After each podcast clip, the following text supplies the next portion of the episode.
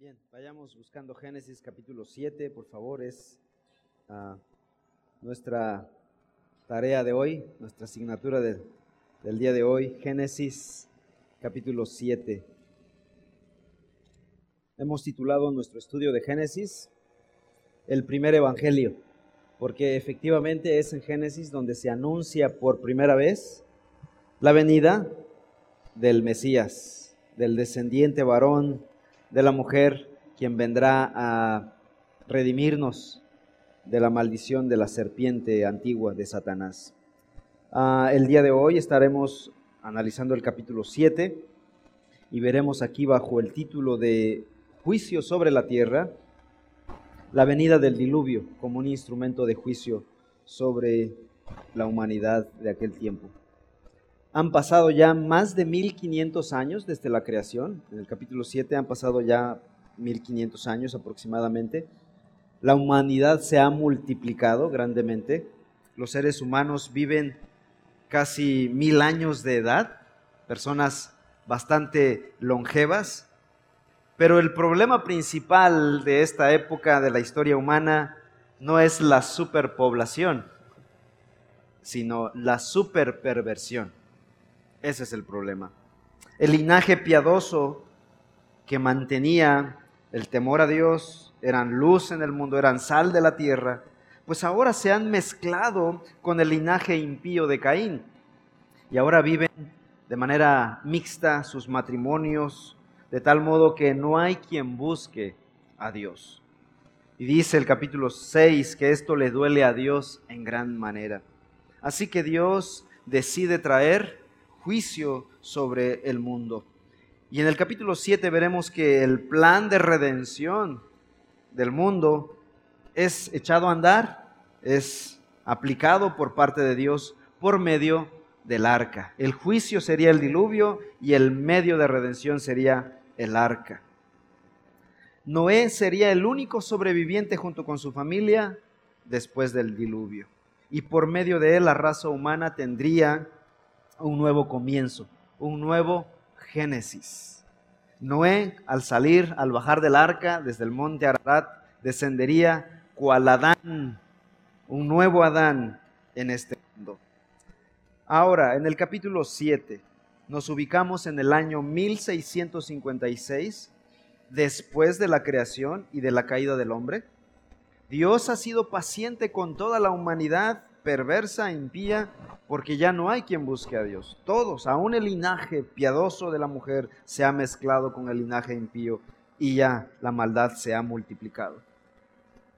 Y aquí podríamos hacer una breve pausa para decir tempranamente lo siguiente. Mientras el pueblo de Dios, los que temen a Dios, son luz del mundo, el mundo puede estar en cierto equilibrio, cierto descanso, aun cuando, aun cuando los impíos estén actuando como lo que son, impíos. El problema es, el problema se agrava cuando el pueblo de Dios, cuando los hijos de Dios, que debiendo ser luz, no lo son, y se mezclan con los impíos y se pervierten, es ahí cuando el problema se agrava. Y creo que la época en la que estamos viviendo, ese es el problema. El cristianismo se ha vuelto tan light, tan ligero. Los cristianos quieren vivir tan cómodos, ya no quieren compromiso con la iglesia local. Y eso mina su fortaleza en el Señor. Y esto duele a los oídos. Hay gente que no le gusta que se le hable del compromiso con la iglesia local. Y dicen que esto puede ser incluso un lenguaje de odio, ¿no? Cuando, cuando hablamos del compromiso con la iglesia local. Y aún cristianos que se dicen cristianos, no les gusta ese lenguaje del compromiso con la iglesia local. Porque queremos vivir una comodidad, queremos vivir independientemente. Y cuando eso pasa, nos empezamos a aligerar, nos empezamos a alejar de la iglesia local, del cuerpo de Cristo, y empezamos a resbalarnos, a deslizarnos, como dice el autor del Salmo 73 y empezamos a vivir con el mundo, como el mundo. Empezamos a apapachar nuestros pecados. El problema no es que los pecadores vivan como pecadores. El problema es cuando los hijos de Dios empiezan a vivir como pecadores. Dios había dicho claramente que el pecado sería juzgado. Y Dios es justo y no puede pasar por alto la transgresión de su santa ley. Génesis 6 al 8 son la narrativa del juicio de Dios, de la respuesta de Dios a la humanidad de su pecado por medio del diluvio. ¿Qué sería el diluvio? Un torrencial aguacero al grado de inundar la tierra, toda la tierra, todo el planeta, incluso seis metros arriba de los montes más altos. El monte Everest quedó sepultado seis metros abajo del nivel del agua. Bien, el capítulo 7 he dividido este pasaje en dos secciones. Número uno, preparación para el juicio, versículos 1 al 9 y 13 al 16. Número 2, ejecución del juicio, versículos 10 al 12 y 17 al 24. Entonces, primeramente veamos preparación para el juicio. Dice Génesis 7, 1 al 9. Entonces el Señor dijo a Noé, entra en el arca tú y todos los de tu casa, porque he visto que solo tú eres justo delante de mí en esta generación. De todo animal limpio tomarás contigo siete parejas, el macho y su hembra, y de todo animal que no es limpio, dos del macho y su hembra. También de las aves del cielo siete parejas, macho y hembra para conservar viva la especie sobre la superficie de toda la tierra. Porque dentro de siete días yo haré llover sobre la tierra cuarenta días y cuarenta noches, y borraré de la superficie de la tierra a todo ser viviente que he creado.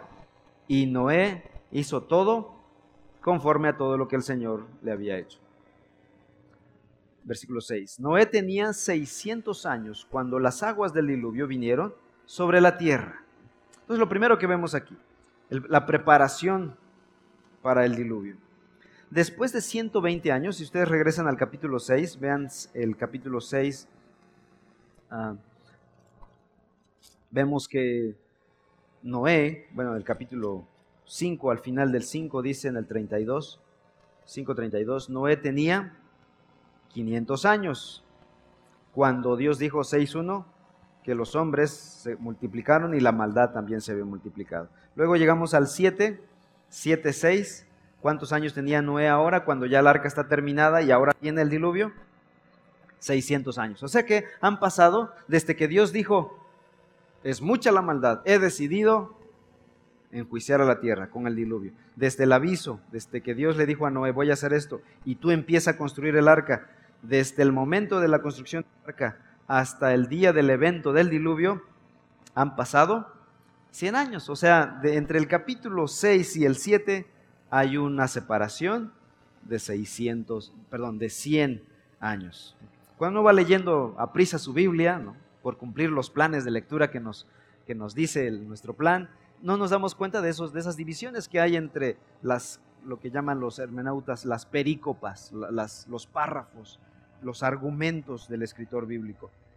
Ah, pero aquí han transcurrido 100 años desde que empezó Noé a construir el arca hasta la llegada del diluvio. Así que específicamente serían 120 años. Ese tiempo fue el que se tomó Noé y sus hijos para construir el arca. Y ahora llegamos al 7 y finalmente el arca está lista. Construyó de manera, seguramente tuvo que derribar un, un buen número de árboles para construir esta arca, que como vimos hace 15 días, era de la mitad del tamaño de lo que fue el Titanic. ¿Se imaginan un barco enorme? Y ahora finalmente está lista. El día del juicio ha llegado. Ahora la instrucción de Dios para Noé es, entra al arca. Entra a lo que tú mismo construiste con tus manos. Así que había que hacerlo bien para confiar en la obra de sus propias manos. Jamás hombre alguno había entrado en un barco, jamás alguien había subido a un avión, jamás nadie había manejado un camión, un tráiler, un tortón, nadie. Hasta ahora, Noé fue el primer hombre en poner un pie en una nave construida por el ser humano. Dice el versículo 2, la instrucción continúa diciendo, entra tú y tu familia. O sea, confía en este artefacto. Mete a tus hijos ahí. Métete tú y tu familia y tus hijos ahí. Se requería de fe. Por eso Hebreos 11 dice que Noé por la fe entró en el arca para salvarse del diluvio. Obviamente la fe de Noé, ya vimos esto también en el capítulo 6, era un hombre de fe, no en el arca, sino en Dios. Esta arca se pudo ver aún cuando seguía los lineamientos de la física, fue construido de tal modo que iba al llover, iba a flotar, pero aún así, aún siguiendo los lineamientos de la física, barcos se han hundido, ¿no? Aviones han caído, coches han chocado. La confianza de Noé no debía estar en el artefacto, en el instrumento, sino en el Dios que protegía el arca. Versículo 2. Acto de fe número 1, hecho, ya entraron. Acto de fe número 2. De todo animal limpio tomarás contigo siete parejas, el macho y su hembra. Y de todo animal que no es limpio, dos, el macho y su hembra. También de las aves del cielo, siete parejas, macho y hembra para conservar viva la especie sobre la superficie de toda la tierra. Ahora regresamos al capítulo 6, versículos 19 al 20, donde dice, y de todo ser viviente, de toda carne, meterás, ¿cuántos? Dos de cada especie en el arca. ¿Y por qué dice el capítulo 7 que siete de cada especie? Y aquí otra vez los escépticos usan este pasaje especialmente en la escuela, si estás en la prepa, pueden usar este pasaje, anótalo, para hacerte preguntas capciosas y decirte, aquí hay una contradicción de la Biblia, ¿no? Y encuentran miles de supuestas contradicciones en la Biblia. No la hay. Realmente eh, el pasaje de 6.19 fue dicho 100 años antes, cuando Noé tenía 500 años. Esa fue la instrucción general en aquel momento. Pero la instrucción del capítulo 7 la diría ahora, 100 años después, cuando ya viene el diluvio. Aquí van a venir las especificaciones. ¿Ok? Y un principio que le digo a mis alumnos de hermenéutica es la Biblia no se contradice, se complementa. Los pasajes de la Escritura no se contradicen, se complementan los unos con los otros. Y un pasaje, en este caso el capítulo 7, da más luz a lo que hay en el capítulo 6. Entonces, ¿qué está pasando en realidad? ¿Cuántos animales debía meter en el arca? Siete pares de cada especie, pero vean las especificaciones del capítulo 7, versículo 2. De todo animal limpio. Recuerden que entre el pueblo de Dios, especialmente en el Antiguo Testamento, los hebreos clasificaban los animales en animales limpios o puros y animales impuros que no se comían. Bueno, esto ya venía incluso antes de la ley. Esto se legalizó con la llegada de la ley en el monte Sinaí. Pero aquí ah, se ya está dando una revelación general de parte de Dios a Noé. Siete parejas. ¿Con qué propósito? Bueno, tenemos que ir al capítulo 8 para ver. Y el, el capítulo 8 nos va a aclarar la aparente contradicción entre el 6 y 7. Entonces hay que leer capítulo 6, 7 y 8 para ver que no hay contradicción. 8.20 dice, aquí ya Noé salió del arca, terminó el diluvio, y dice, entonces Noé, cuando salió del arca, edificó un altar al Señor, ¿y qué es lo que hizo? Tomó de todo animal limpio y de toda ave limpia y ofreció holocaustos al Señor. Es decir, el capítulo 6 dice, vas a tomar una pareja de cada animal limpio para preservarles la vida y los seis extras, como dice el pasaje de 8.20, serán para sacrificios más adelante. Es decir, si no hubiera tomado estos extras, Noé no habría podido adorar a Dios al salir del arca. Aparte, ahora vamos al capítulo 9, versículo 3. Todo lo que se mueve y tiene vida le será para alimento todo lo doy a ustedes como les di también la hierba verde. Ok, aquí hay un nuevo mandamiento, lo veremos cuando lleguemos ahí, pero ahorita tempranamente hay que decir, también servirían no solo para sacrificio, sino para alimento, porque al descender del arca todo estaba muerto y mientras la tierra se recuperaba de esta inundación global, comerían pura carne de, todo, de toda especie limpia. Obviamente, ah, habían especies no limpias, no puras, que solamente meterían un par. Entonces, de, los animales limpios, siete parejas. Una para preservar la vida y otra, y otros seis para alimento y para eh, los sacrificios a Dios. Entonces, no hay contradicción entre el 6 y el 7. El capítulo 8 y 9 aclaran la aparente contradicción entre Génesis 6 y 7. Qué hermosa es la Biblia cuando se lee bien, ¿verdad? Pero cuando leemos de a pedacitos y tomamos fragmentos fuera de su contexto, obviamente los escépticos dicen, ahí hay una contradicción. La Biblia se contradice. Nada. Versículo 4 entonces, sigamos leyendo. 7.4 dice, porque dentro de siete días yo haré llover sobre la tierra. Noé y los animales han entrado al arca. Pero la lluvia no comenzaría en ese momento. Una vez que entraron al arca, ¿cuánto tiempo pasaría para que comenzara a llover? Otros siete días. Noé dice, ya, ya, ya, me, ya esperé 100 años, ya, ya envejecí 100 años y ahora otros siete días. ¿Por qué se está prolongando tanto el tiempo? Esta es la paciencia de Dios, hermanos. Primero creando paciencia en Noé y su familia, pero también Dios mostrando paciencia para con los impíos, para con los pecadores. Dios, antes de cerrar la puerta del arca, Él quiere esperar siete días más para ver si alguien, ahora que ya entró Noé y los animales, a ver si alguien al ver la realidad se arrepiente de su pecado y viene a buscar misericordia a Dios la paciencia de Dios, dando una última oportunidad de arrepentimiento para los pecadores. Una vez venido el diluvio, ya sería demasiado tarde. Ya no habría opción de venir al arca de salvación. Dios esperó aún siete días. Y luego sigue diciendo el versículo 4.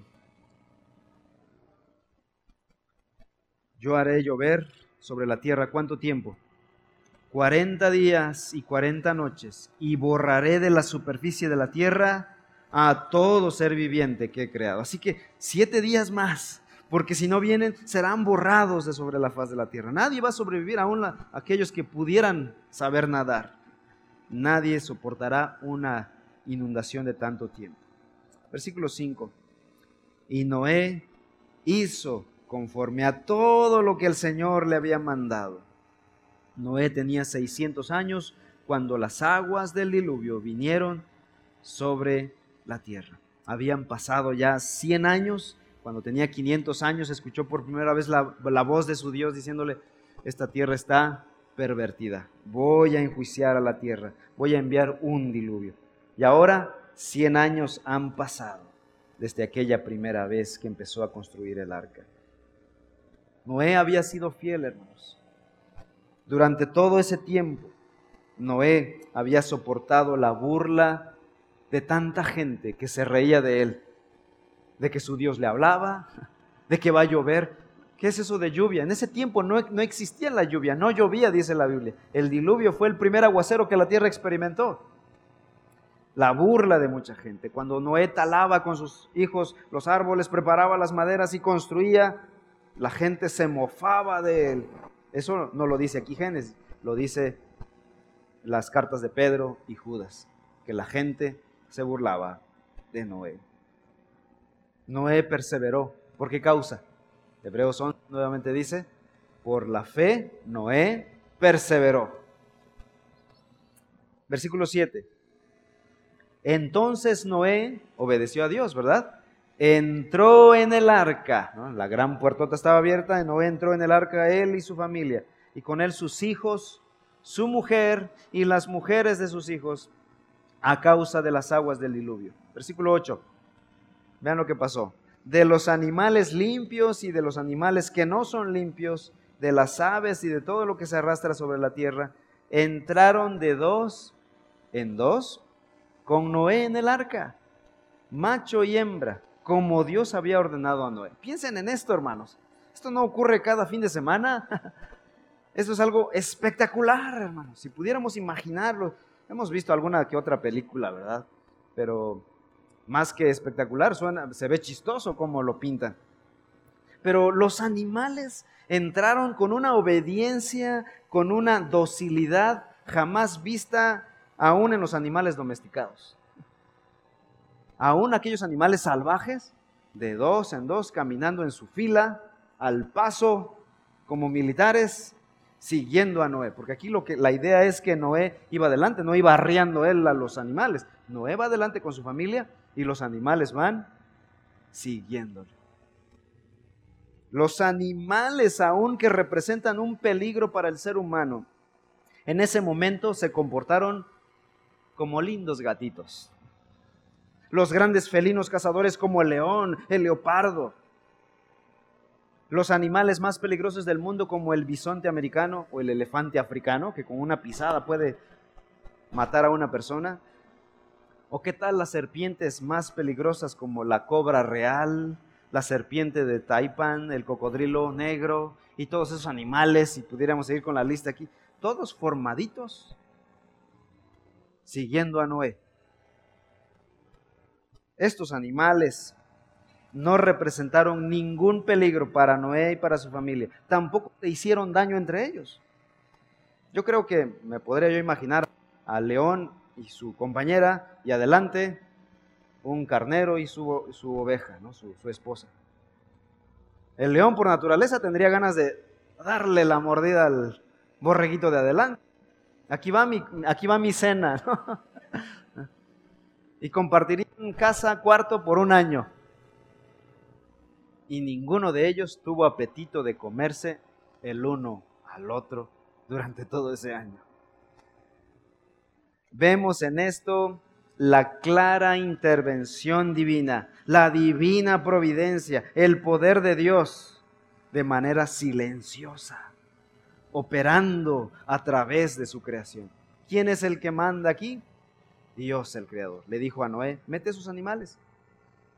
Y seguramente Noé lo pensó, no lo dice el texto, pero hay un poquito de sentido común. Seguramente él pensó y pasó noches sin poder dormir pensando, ¿cómo le voy a hacer para llevarme a ese león asesino, para subir a ese cocodrilo, para servir a tal serpiente?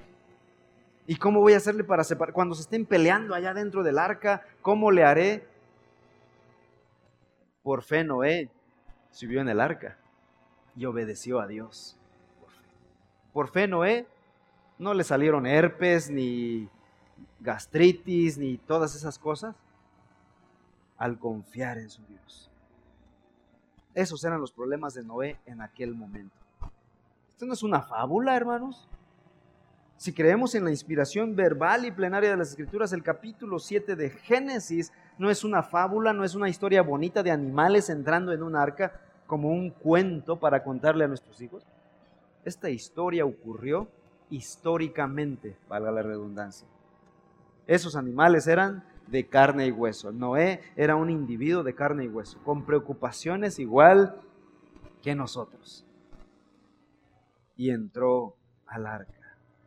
Versículo 13, vamos a saltarnos al versículo 13. Cuando Dios le dijo, entra, ¿qué hizo Noé de inmediato? En ese mismo día entró, ¿no? No le pensó y le dijo, ¿será verdad? ¿Será? Ya la hice, ya la, ya la tengo aquí, pero déjame pensarlo, Dios, no sé, dame una semana. En ese mismo día entró Noé en el arca con Sem, Cam y Jafet. Digo, por si alguien dudaba, también sus hijos entraron. La mujer de Noé y las tres mujeres de sus hijos con ellos pobres nueras, ¿no? ¿Para qué me casé con este hombre? Versículo 14. También entró toda fiera, según su especie. ¿Se dan cuenta? Estos animales salvajes. O sea, no solo los animales domesticados, los animales salvajes. Toda fiera según su especie, todo ganado según su especie, todo reptil que se arrastra sobre la tierra según su especie. O sea, todo el zoológico estaba en el arca de Noé. Y toda ave según su especie, aves de toda clase. No pensemos en las aves aves también agresivas. Entraron, versículo 15, entraron pues con Noé en el arca de dos en dos, en filita. Esto no es fábula, mis amados hermanos. Si tú crees en la inspiración verbal y plenaria de la escritura, debes creer que esto fue histórico. Esto ocurrió. Entraron con Noé en el arca de dos en dos, dóciles cual animal domesticado, de toda carne en que había aliento de vida. Los que entraron, macho y hembra de toda carne, entraron, versículo 16, aquí está la clave, como Dios se lo había mandado. Es decir, este versículo nos ilumina. Así como Dios había dado el mandamiento a Noé y a sus hijos, Dios también en este pasaje nos dice que Dios dio el mandamiento a quienes? A su creación, a los animales. León, yo sé que tú tienes ganas de darle una mordida a Noé, pero te ordeno en el nombre de la Trinidad que no comas carne todo este año. Dios, Dios ordenó tal cosa. Versículo 16 sigue diciendo, después el Señor cerró la puerta detrás de Noé. Este pasaje entonces corrobora la historicidad del evento. Bien, todo esto ha sido preparación para el juicio. Ahora vamos a los versículos que hablan de la ejecución del juicio. Ya, la preparación se ha terminado. Ahora viene la ejecución del juicio. Versículos 10 al 12. Dice, Aconteció que a los siete días, así comenzaban las historias, los eventos, las narrativas de los grandes eventos. Aconteció que a los siete días, después de que Noé había entrado, obviamente, las aguas del diluvio vinieron sobre la tierra. No hay plazo que no se cumpla. No hay palabra de Dios que no se vaya a cumplir. Todo se cumplirá al pie de la letra. Y así ocurrió las aguas del diluvio vinieron sobre la tierra.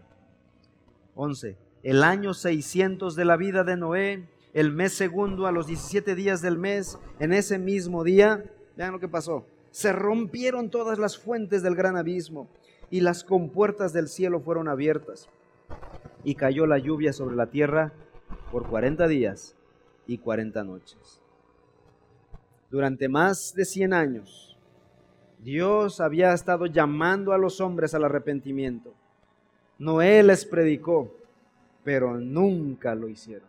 Nunca se arrepintieron de su pecado. Vivieron su vida liviana, su vida mixta de homosexualismo, de impiedad, de sensualidad. Es lo que vimos en el capítulo 6. Se mofaron de Noé hasta el cansancio. Se rieron de él. Su maldad había escalado a niveles escalofriantes. Vean lo que dice versículo 6 perdón, capítulo 6, Génesis 6, 5 dice, el Señor vio que era mucha la maldad de los hombres en la tierra y que toda intención de los pensamientos de su corazón era solo qué cosa? Hacer siempre el mal. Cuando la perversión del hombre llega a estos niveles catastróficos donde solo piensa el mal. Su cabeza está pensando solo en el mal, solo en el pecado. Versículo 6. Y al Señor le pesó haber hecho al hombre en la tierra y sintió tristeza en su corazón.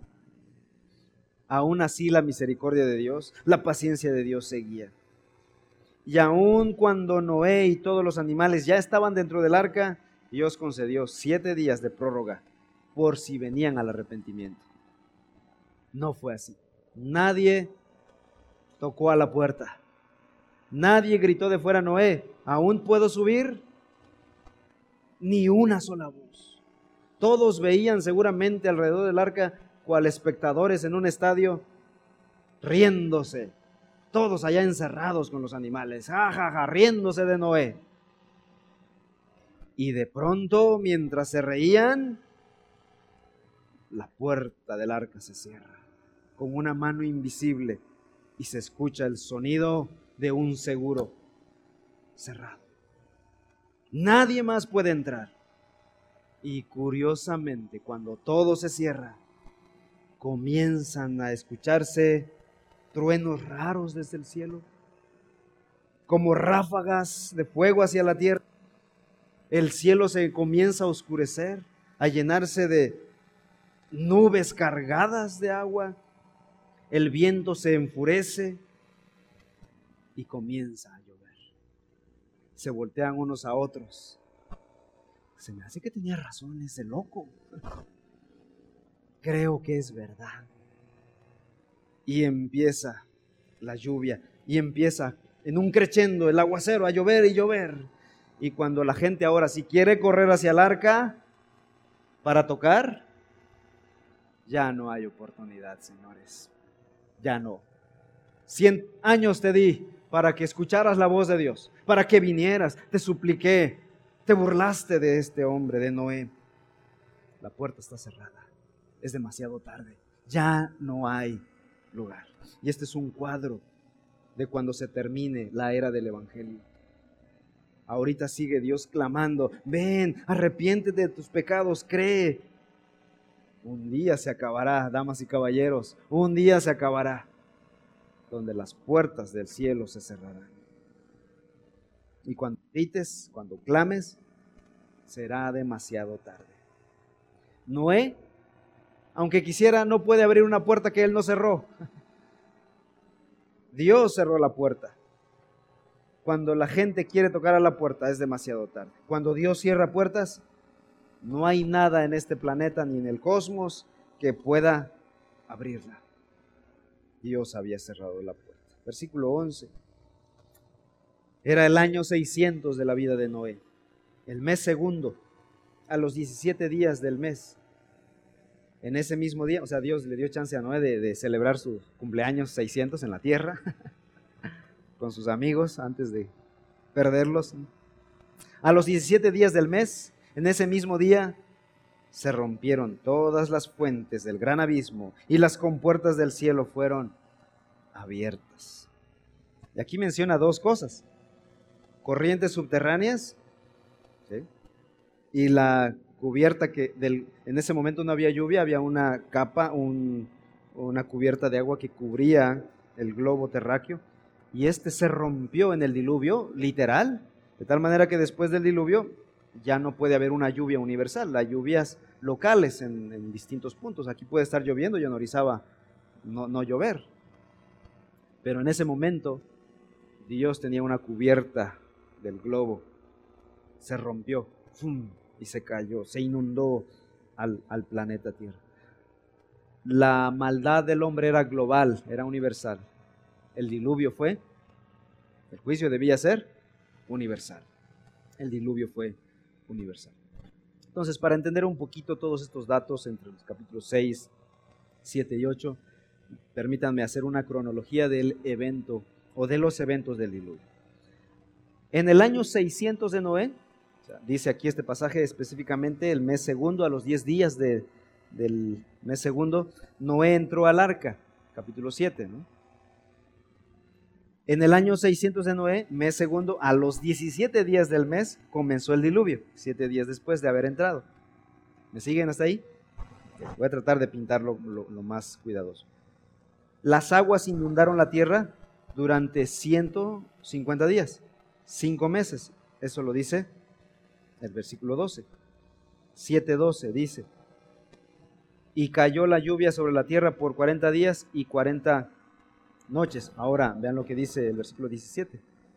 Entonces vino el diluvio sobre la tierra por 40 días y las aguas crecieron y alzaron el arca y ésta se elevó sobre la tierra. Las aguas aumentaron y crecieron mucho sobre la tierra y el arca flotaba sobre la superficie de las aguas. Ahora en el 8. Entonces Dios se acordó de Noé y de todas las bestias y de todo el ganado que estaba en él, en el arca, con él en el arca. Y Dios hizo pasar un viento, aquí ya Dios está planeando otra vez secar el planeta. Eh, las fuentes del abismo y las compuertas del cielo se cerraron y se detuvo la lluvia del cielo. Las aguas bajaron gradualmente de sobre la tierra y después de 150 días las aguas habían disminuido. O sea, el aguacero duró 40 días y 40 noches. Pero tomaría cinco meses para que el agua empezara a bajar, a secarse. Ah, en el año 600 de Noé, en el mes séptimo, las aguas comenzaron a descender, como le hemos leído. El arca se asentó en el monte Ararat en el mes décimo, es decir, tres meses después de que las aguas empezaron a bajar. Tres meses después, el arca finalmente se asentaría en el monte Ararat. En el 8.3 dice, ah, en el 8.4, y en el día 17 del mes séptimo, el arca descansó sobre los montes de Ararat. Al onceavo mes, o sea, descendió el arca ahí en el monte más alto, pero no podían bajar todavía. los valles estaban todavía inundados. al onceavo mes, décimo día, Noé envió un cuervo y una paloma para supervisar la tierra. Eso lo iremos viendo después. En el año 601 de Noé, el agua se había secado. Vean lo que dice 8.12. Esperó aún otros siete días y envió de nuevo la paloma, pero ya no volvió más. 8.14. En el mes segundo, aquí ya del año 601 de Noé, el día 27 del mes, la tierra estaba seca. Entonces dijo Dios a Noé, sal del arca. ¿Cuánto pasó entre entra al arca y sal del arca? Un año y unos días. Y los animales salvajes se comportaron a la altura. En total el diluvio duró un año y diez días, según el cálculo de estos dos capítulos. El diluvio fue entonces el instrumento de juicio. Al final de este año, cuando el arca descendió y Noé salió del arca, la tierra estaba nuevamente desordenada y vacía. Así que Noé sale como un nuevo Adán. Dios habría de recrear su tierra, su planeta no habrían más personas, solo Noé y su familia habrían de repoblar la tierra. Y ellos recibieron las mismas ordenanzas que Adán y Eva. Noé y su esposa recibieron las mismas instrucciones que Adán y Eva, que lo veremos más adelante. El diluvio entonces fue el instrumento de juicio para castigar la maldad humana, para purificar al mundo contaminado y preservar la raza humana. La pregunta es, ¿Desapareció el pecado? Bueno, lo veremos el capítulo 8 y 9. Hay que venir a esas predicaciones para ver si el pecado desapareció. Ya se lavó, se dio un buen lavado al planeta. ¿El pecado desapareció? Lo veremos en ese momento. Conclusión. Hay un detalle que no debemos dejar pasar. Vamos a regresar al versículo 16. 7.16, por favor.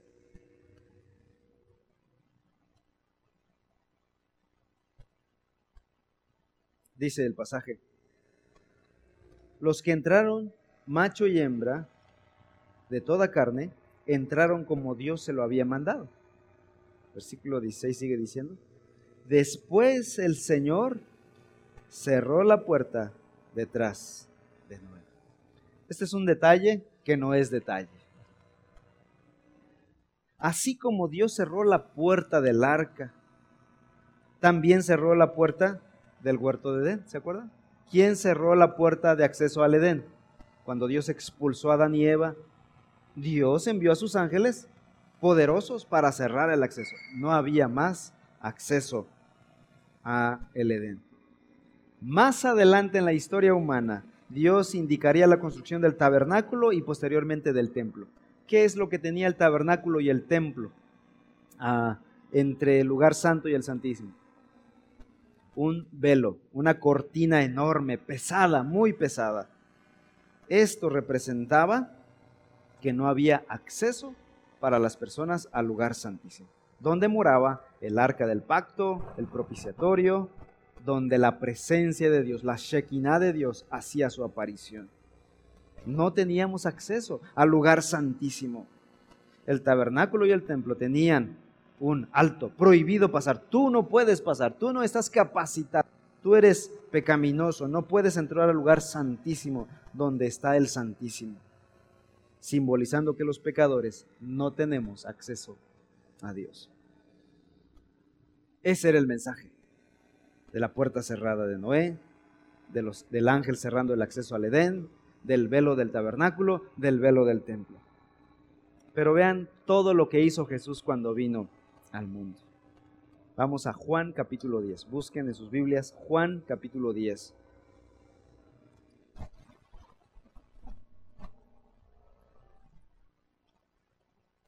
Versículo 7.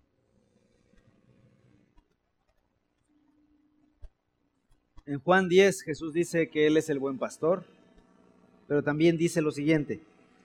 Entonces Jesús les dijo de nuevo, en verdad les digo, yo soy la puerta de las ovejas. Él es la puerta del arca, hermanos. La puerta cerrada del arca representa a Jesús. El ángel cerrando el acceso del Edén representa a Jesús. El velo del templo representa a Jesús. El velo del tabernáculo representa a Jesús. Y ahora, ¿qué pasará con esa puerta? ¿Se abrirá o se mantendrá cerrada? Juan 14:6, por favor. Jesús les dijo, pasaje que todo el mundo conoce, yo soy el camino, la verdad y la vida. Nadie viene o nadie, otra traducción, entra al Padre sino por mí. Hermanos, la Biblia nos dice que ese, esa puerta ha sido abierta. Así que los pecadores que se arrepienten y vienen y tocan la puerta, se abre. Vean lo que dice Romanos capítulo 5, por favor. Este pasaje lo hemos visto. 5, 1 y 2. Por tanto, habiendo sido justificados por la fe, tenemos paz para con Dios por medio de quién? De nuestro Señor Jesucristo. ¿Por medio de quién? Atención. También hemos obtenido qué cosa? Entrada. ¿A qué cosa? a esta gracia. ¿Por medio de qué? Por medio de la fe. Dice, hemos obtenido entrada por la fe a esta gracia. Pero el pasaje quizá más impactante está en Hebreos capítulo 10. Hebreos 10, y con eso terminamos. Hebreos 10, versículos 19 en adelante. Hebreos 10.